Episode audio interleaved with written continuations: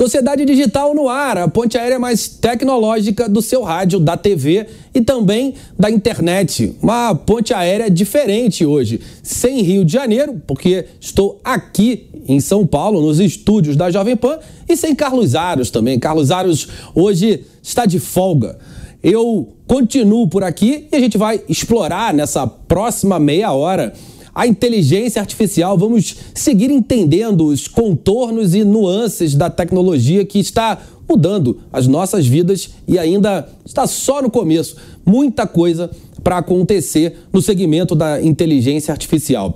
No programa de hoje, a gente vai explorar os dados, de que forma os dados que as nossas empresas coletam e as empresas coletam sobre nós eles vão viabilizar essa próxima etapa de inteligência artificial? De que maneira isso se transforma em oportunidades para você que nos assiste e também para as empresas aonde nós trabalhamos. A gente também vai falar um pouquinho sobre o Slush, um evento que fala sobre capital de risco, startups, founders, enfim, vamos entender de que forma um evento que acontece do outro lado do mundo pode afetar as nossas startups e o nosso ambiente empreendedor.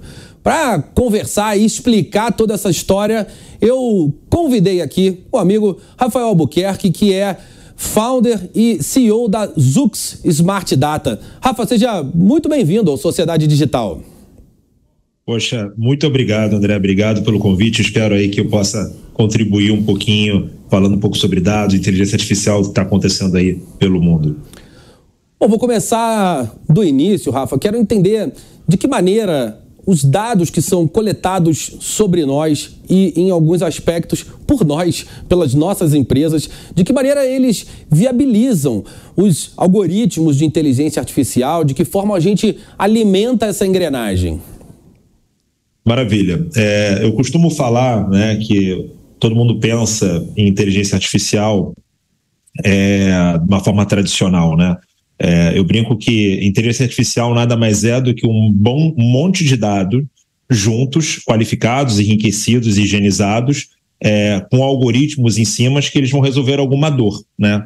Eu percebo que as empresas hoje em dia elas estão pensando muito em nos buzzwords, né? Que são a palavra, ah, eu estou usando machine learning, estou utilizando inteligência, inteligência artificial, eu estou utilizando o chat GPT, mas as empresas estão pouco focadas em qual dor eu vou resolver com isso, né? Eu brinco que as empresas às vezes elas têm que pensar um pouco mais simples, pensar primeiro na dor e depois qual é a solução com inteligência artificial e se vai ser inteligência artificial que vai resolver aquela dor. Então, isso é uma das coisas que a gente sempre ensina e explica para as empresas. Foco na dor, depois a gente monta a solução é, de frente para trás.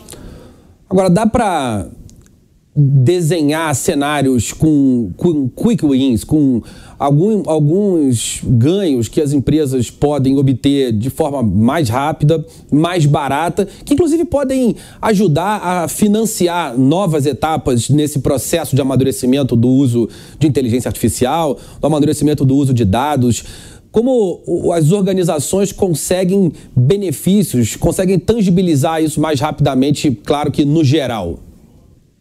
Tá bom. É, uma das coisas que a gente percebe quando a gente vai prestar os nossos serviços para as empresas, primeiro eu percebo que todas as empresas elas estão no mesmo patamar. Né? Às vezes você conversa com grandes multinacionais e diretores de grandes multinacionais e eles às vezes têm um sentimento de vira-lata, né? Olha, aqui a gente está um pouco mais imaturo do que algumas empresas que talvez vocês veem aí pelo mundo, né? E essa conversa ela está em todas as grandes corporações. Então, Está todo mundo aprendendo a utilização de dados. O que, o que a gente normalmente costuma falar para essas empresas? Né? A primeira coisa que vocês têm que fazer, que as empresas têm que fazer, é pegar o consentimento dos usuários finais, começar a guardar esses dados da melhor forma consentida, de acordo com as leis vigentes. No Brasil, a gente fala da LGPD, na Europa, GDPR. Nos Estados Unidos, tem algumas leis estaduais, como a CCPA, que a gente chama na Califórnia. Uma vez que você tem esse consentimento, você tem que começar a trabalhar na lapidação desses dados, na lapidação de qualificar e organizar melhor esses dados, né? entender melhor quem são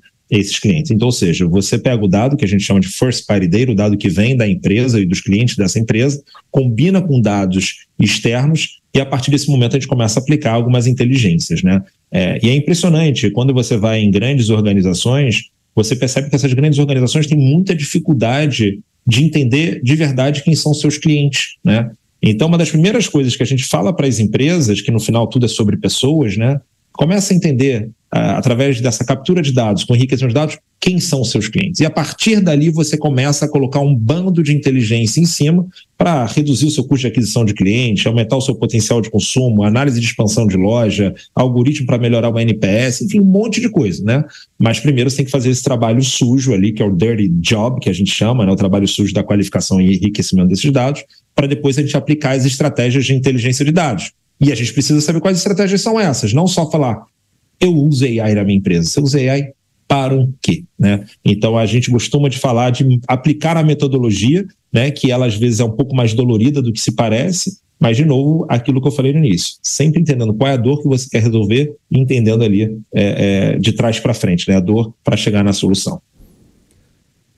De que maneira você enxerga, Rafael, a inteligência artificial generativa nesse contexto? Quando a gente fala de inteligência artificial, é preciso destacar as, as muitas nuances e subconjuntos de uma, de uma tipificação, de uma nomenclatura que é bastante generalista. Inteligência artificial pode ser o algoritmo do, do, de uma rede social, pode ser uma sugestão de compra num site de e-commerce e pode ser um chat GPT, um, um modelo de linguagem, um LLM desses que a gente ficou muito assustado. O mercado tem reagido de uma forma bastante interessante e peculiar desde novembro do ano passado, quando a OpenAI colocou a solução no mercado. A gente tem visto eh, aplicações diferentes de inteligência artificial generativa, seja para gerar texto, seja para gerar imagem, vídeo,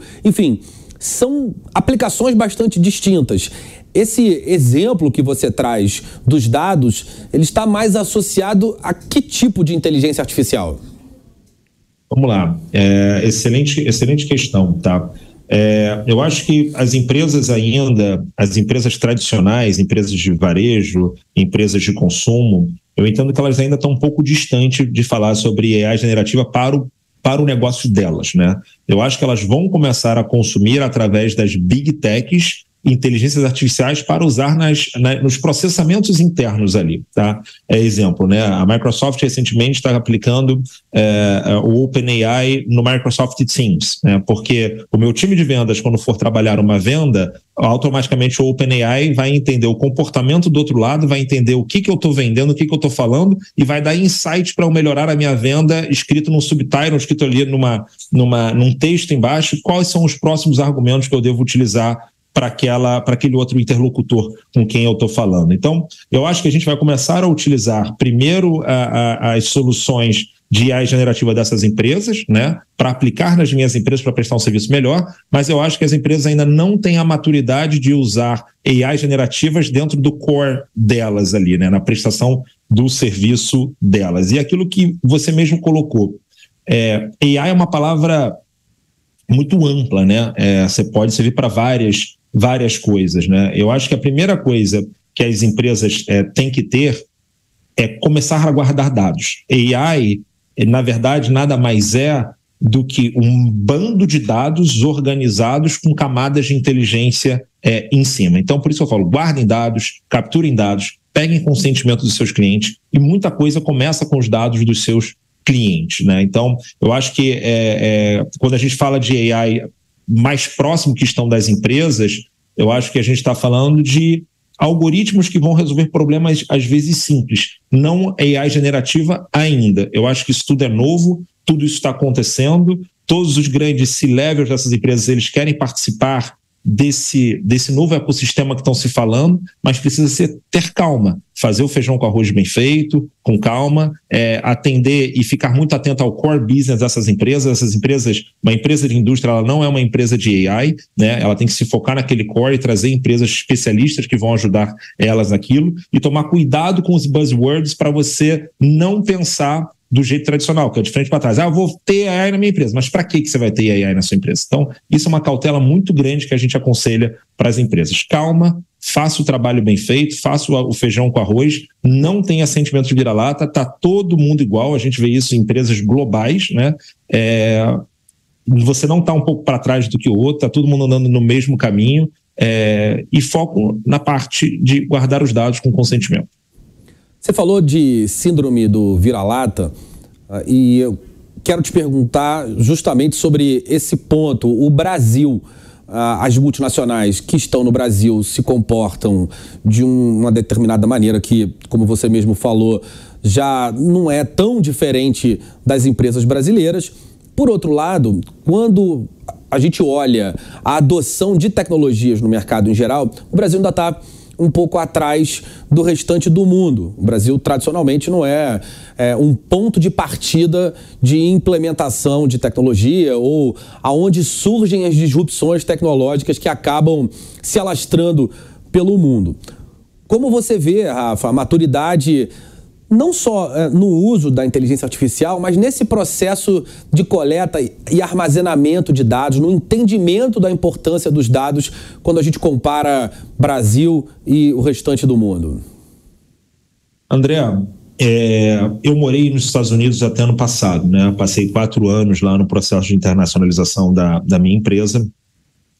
É, eu tinha essa sensação, né? Eu achava que o Brasil estava muito atrás em termos de tecnologia é, e tecnologia aplicada com AI e tudo mais. Acho que é um capítulo à parte, né? Mas estou falando em aplicações de tecnologias sofisticadas, né?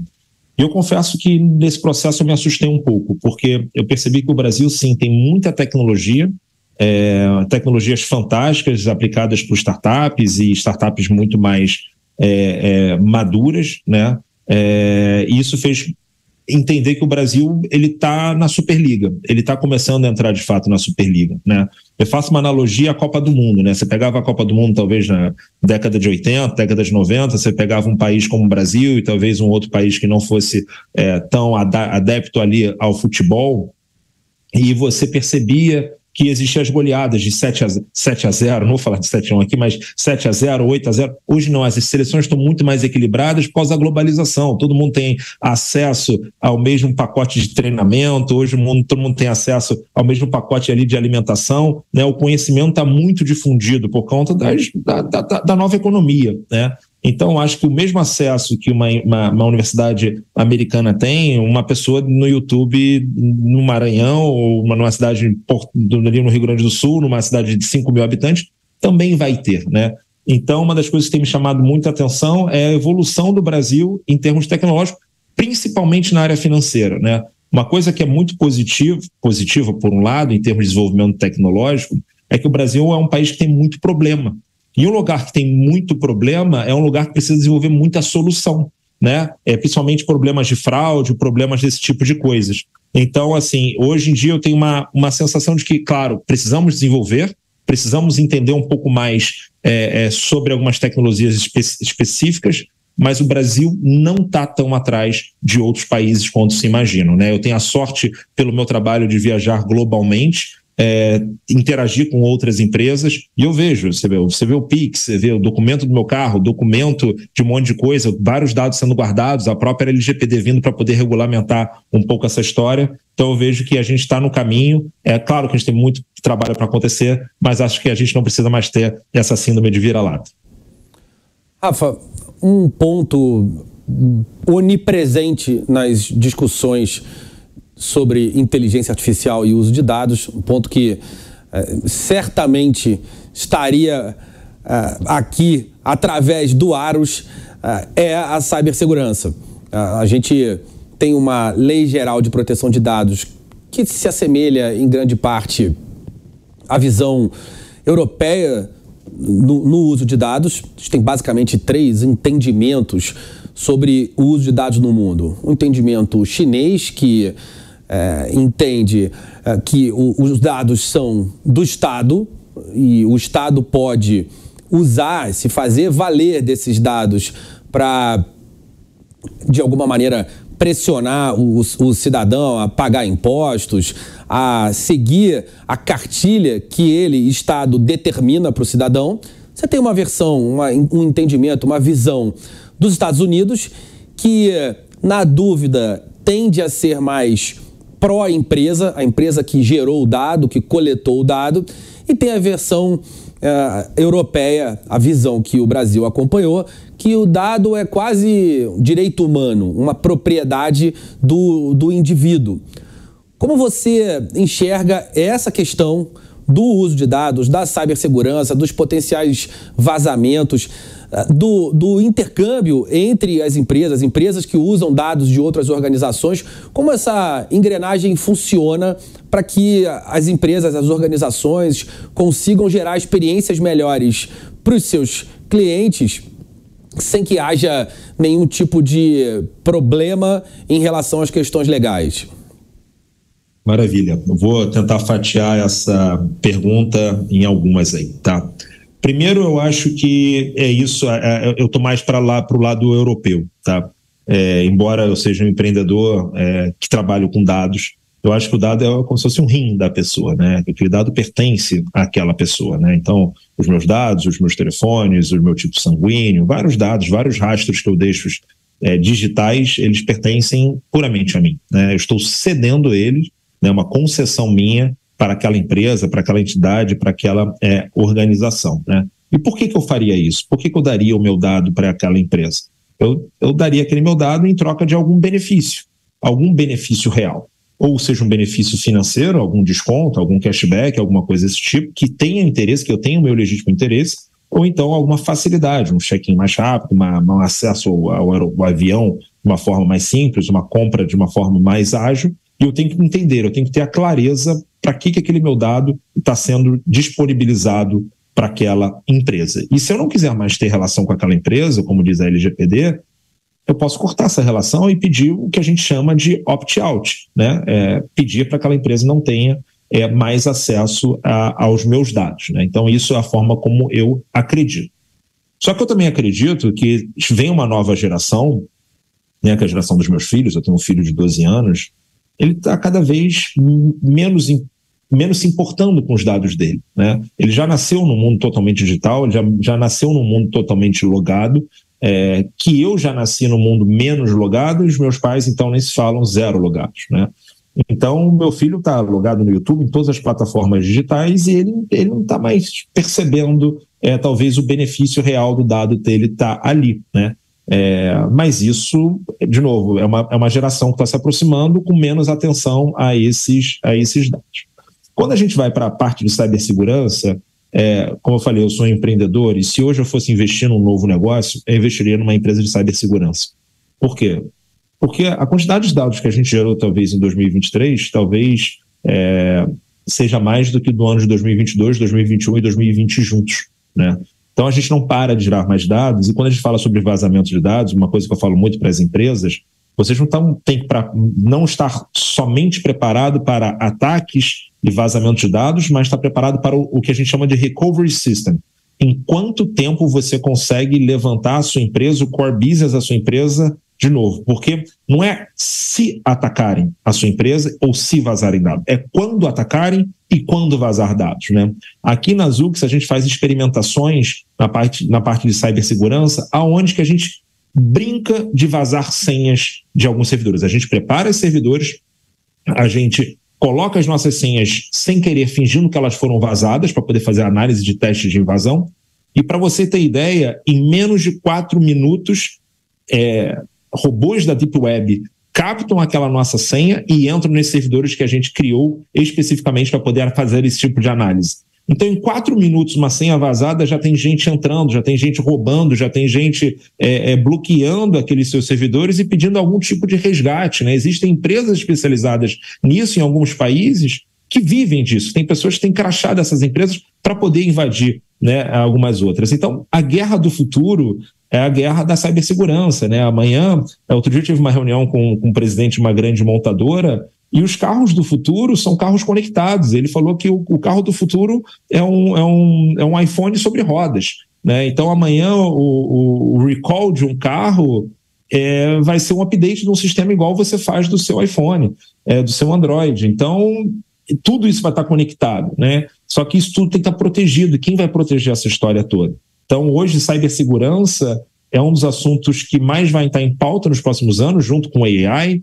É, junto com dados, né, e é uma das coisas que, que, que, eu sou extremamente entusiasta, e hoje eu, sem dúvida, dedicaria muito mais o meu tempo a esse tema, porque eu acho que é o tema do futuro. Rafa, voltando para o tema da inteligência artificial uh, e das oportunidades, quem nos assiste e gosta do assunto, ainda que não trabalhe com, com IA ou que a sua empresa que não tenha nenhuma iniciativa, mesmo como um copiloto, como você falou, e eu concordo que a, a, a inteligência artificial vai chegar nas organizações, vai se popularizar através desses modelos de assistente. Quem gosta do tema e quer aproveitar essa onda de oportunidades, pode começar por onde? Bom, essa é uma, uma excelente pergunta, né? É, a, a, gente aqui na empresa tem colocado essa agenda, né? O nosso diretor aqui de dados agora ele está com a cadeira de AI e ele até brincou comigo: vamos contratar uma pessoa nova de AI. Não existe uma pessoa de AI, né? Existem pessoas entusiastas de AI que elas estão pesquisando sobre AI em alguns temas específicos, né? Está todo mundo se formando agora, e bem como você falou, essa história entrou agora a, a todo vapor, tem um ano para cá, não tem como uma pessoa se formar em um ano para cá. Né? Que, que a gente tem feito? Né? A gente tem provocados muitos encontros em universidades, né? de primeiro fazendo uma etapa de discovery, descobrindo em qual área de AI que a gente quer entrar, como é que a gente quer resolver algum tipo de problema é, muito específico. Então a gente tem se envolvido com muitas universidades, a gente tem criado muitos grupos de estudos, né? É, a gente tem visto, visto, muitos cases fora do país através do YouTube. É, tem sido complexo achar cases reais que AI está sendo resolvido, está é, resolvendo algum problema. É, eu entro em algumas indústrias que a gente atende, seguradoras, bancos e tudo mais. E como eu falei, existe muito mais buzzwords, muito mais gente falando o que está fazendo do que realmente resolvendo algum problema de fato. Né? Então a gente tem criado a, algumas agendas é, não tradicionais para poder entender um pouco melhor sobre esse assunto. Talvez ano que vem, quando você me fizer essa pergunta, eu acho que eu vou conseguir trazer uma resposta. Eu acho que está todo mundo buscando esse conhecimento de formas alternativas, né? E é isso que a gente também está fazendo. Rafa, você recentemente fez parte de uma delegação brasileira que foi até o Slush, um evento que fala sobre capital de risco, sobre investimento, sobre, evidentemente, o modelo uh, de startups. Quero uh, virar a chave agora e te pedir para falar um pouquinho sobre, sobre o Slush e o que você viu por lá. Legal. É, é, essa foi uma pergunta que me fizeram bastante na semana, nessas últimas semanas, desde que a gente chegou. A gente chegou tem aproximadamente uns 10 dias. É, o Slush ele é um evento que ele não é um evento tradicional para o Brasil. Né? Eu tive a sorte de ser convidado pela Endeavor e pelo Sebrae para visitar o Slush em 2017 na Finlândia, né? E essa época que acontece o Slush, as temperaturas médias são de, sei lá, de menos 10, menos 12 graus e tem muito pouco brasileiro. Né? E por que, que a gente vai para um evento tão distante é, e fora dos highlights da, das Américas, né, Estados Unidos e tudo mais, para entender o que está acontecendo de fato no outro lado do mundo. Né? O Slush ele é um evento focado em fundadores, focados em VCs e focado naquela região da Europa, é, é, Oriente Médio e Ásia. Né? E a nossa ideia foi realmente buscar inspiração. O que, que o resto do mundo de fato está olhando, o que, que o resto do mundo de fato está é, tá fazendo com relação à inovação. Então, lá tem várias, é, é, é vários estandes como da Airbus, como da Boeing, como da Microsoft, mostrando de fato as inovações dele, como é que eles estão aplicando inovações nos negócios tradicionais deles. Né? Eu me lembro em 2017, eu via, por exemplo, a Airbus é, fazendo inovações de aviões decolando na vertical, porque eles vão ter problema amanhã de áreas para construir novos aeroportos, né? E agora estão resolvendo problemas com VTOLs, com inteligência artificial. Então ali é muito mais para você buscar algumas inspirações e saber se você está colocando as suas empresas no caminho certo de nível global, né? Do, do best in class, né? Que a gente chama. É, e, e volto com a sensação de que o Brasil está fazendo o dever de casa muito bem, principalmente na área financeira, é muito bem na área de fraude. A gente tem soluções e soluções muito grandes, porque a gente tem esse problema, infelizmente, é, no Brasil. Volto com a sensação de que vi muita coisa legal, mas não vi nada de fato que nós não estejamos fazendo aqui no Brasil, mas eu também talvez eu tenha a sorte de, como a gente trabalha com muitos grandes clientes, de ver bastante coisa, mas me mostrou que o Brasil está no caminho correto, é, os investimentos para empreendedores eles estão voltando, a liquidez no mercado, já falando da parte de investimento para startups, vão voltar a acontecer em 2024. Vi que os VCs estão muito mais animados novamente. É, vi que os VCs estão olhando muito para a história também de AI, né? Tudo que tem AI, e um monte de empreendedor também falando que tudo faz com AI. Se ele for abrir uma banca de jornal agora, eles falam que vai abrir uma banca de jornal com AI, virou a palavrinha é, da moda. Mas me chamou muita atenção diversas palestras que ninguém trouxe cases que estão resolvendo de forma real com dados. Vi uma palestra lá com o Head de Innovation do OpenAI, que falou também das, dos próximos passos do OpenAI e como é que eles vão lançar soluções para corporate, mas de fato há poucas empresas aplicando apenas aplicações específicas, alguns testes inovadores, mas ninguém ali de fato usando o AI e resolvendo problemas. É, não é que não acredite, eu acho que é muito novo, está todo mundo aprendendo, eu acho que não tem mais como dar rollback e voltar atrás, AI vai dominar as pautas, as agendas, os empregos dos próximos anos, estamos investindo isso enquanto empreendedores uh, aqui também, mas ainda tem muita água para rolar é, nesse rio. Mas a mensagem principal é: o Brasil tem capacidade, o Brasil tem bons empreendedores, o Brasil tem aquilo que todos os principais empreendedores precisam. Muitos problemas para resolver, acesso à tecnologia, agora depende da nossa capacidade de ir em frente e resolver esses problemas.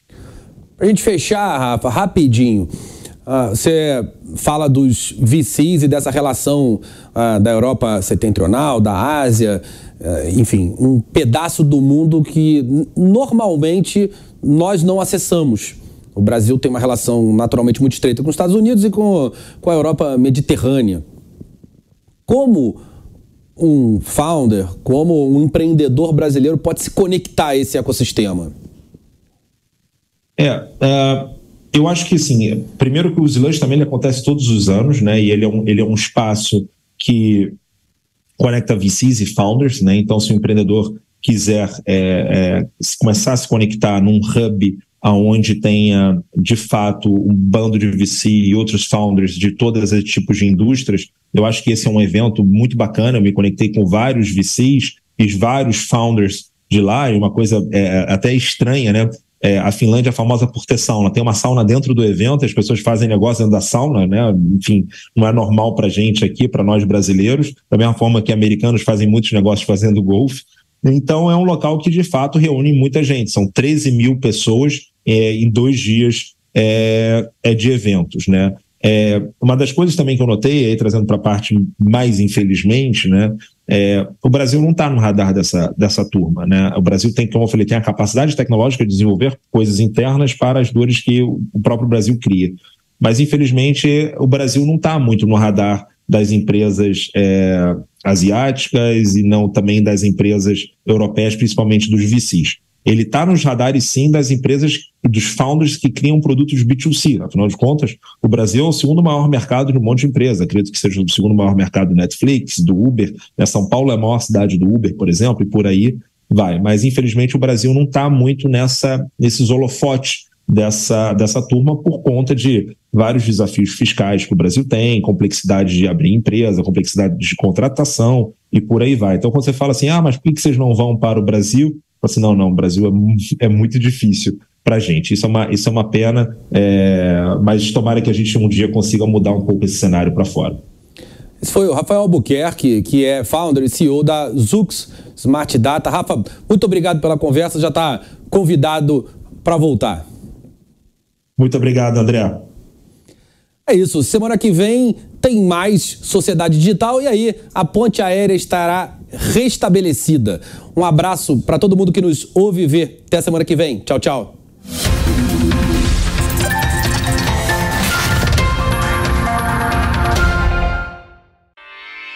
Realização Jovem Pan News.